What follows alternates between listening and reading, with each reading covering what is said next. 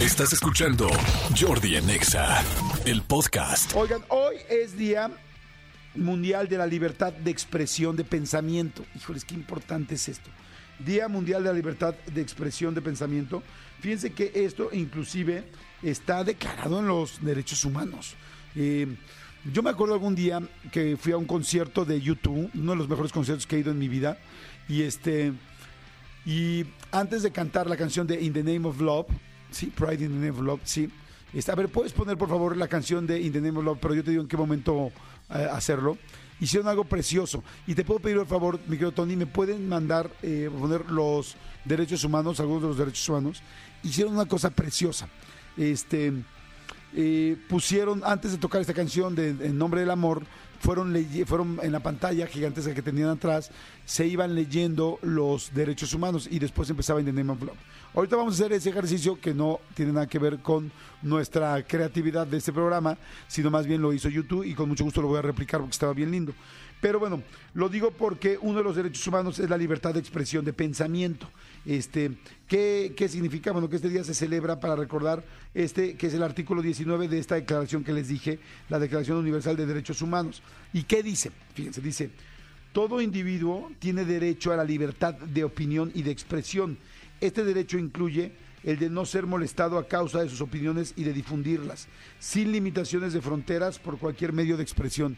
Me encanta y la verdad les digo algo, eh, me cae muy mal cuando alguna persona, eh, bueno, me cae muy mal, sino más bien me parece muy poco atinado, cuando una persona no deja que otra persona opine. O sea, a mí me gusta mucho, tengo muy claras las cosas que yo, que yo pienso, las que opino y las que digo, y te las puedo explicar y te las puedo decir, pero si tú opinas algo contrario, no te voy a tratar de convencer, te voy a decir lo que opino yo. Este, lo, lo- lo que opino yo. Si me pueden pasar la- eh, varios, varios de los derechos, unos 8 o 10 derechos humanos, porfa. O sea, no solo uno, por, nada más para. Gracias. La, lista de, de- de cuáles son de la declaración del artículo 1, 2, 3, 4, unos 10 artículos de, de derechos humanos. Gracias. Este, bueno, a lo que voy es que eh, cuando yo eh, platico de mi punto de vista, lo platico. No trato de convencer a la otra persona de lo que pienso. Y digo, a veces puede ser que de repente se te vaya la onda y, de repente ya te das cuenta que estás medio convenciéndolo y dices, no, no, no, no. A ver, yo opino esto y ¿saben qué me funciona mucho a mí? Se los comparto porque algún momento de mi vida sí trataba yo de casi casi de convencer y es, mira, ahora lo que yo digo es, difiero de tu opinión, pero la respeto. Y es bien bonito decir eso, fíjense, esa frase bien sencilla. Difiero de tu opinión, pero la respeto. Porque luego creemos que cuando la otra persona piensa lo otro, quieres decir, no, es que yo pienso esto, y sientes que si no el otro te dice que sí a esa opinión, entonces tú perdiste tu opinión. Y no, no, no, no. O sea, no la tienes que perder. Es, oye, hasta con tu pareja, con, con el churri, le puedes decir, oye, a ver, respeto tu opinión, pero no la comparto. Y eso te hace quedar, bueno, súper bien parado. Es como, te respeto, pero yo no estoy de acuerdo y yo creo en lo que creo y, con esa idea me voy. Y con esa llegué y con esa me voy. Pero luego yo me di cuenta que yo trataba de convencer a la otra persona, pero en realidad no era que, que creyera que pensara como, como yo. Solamente quería que no se anulara mi opinión. Hasta que luego en los años, con los años, perdón, aprendí que mi opinión no se anula y soy muy respetuoso si digo, respeto tu opinión, pero no la comparto.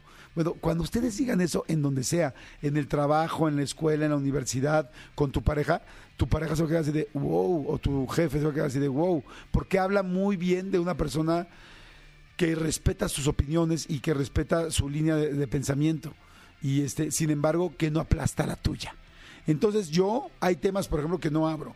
De repente estamos en una mesa, yo no soy vegano, este, sin embargo, pues la gente vegana normalmente, algunos de ellos opinan y, y su opinión es de que no debemos de comer animales por tales y cuales, por un millón de razones, ¿no? Yo no la comparto, pero la respeto, ¿no?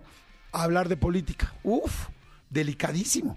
Abrir un, un panel de política en una boda, en una mesa, en una cena, y tú empezar a decir tu candidato, no, los partidos que tú apoyas, es delicadísimo. ¿no?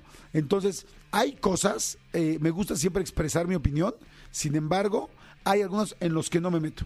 O sea, guerras que no juego, porque nada más voy a tensar la mesa y cada quien va, piensa lo suyo y yo respeto lo que piensa cada quien.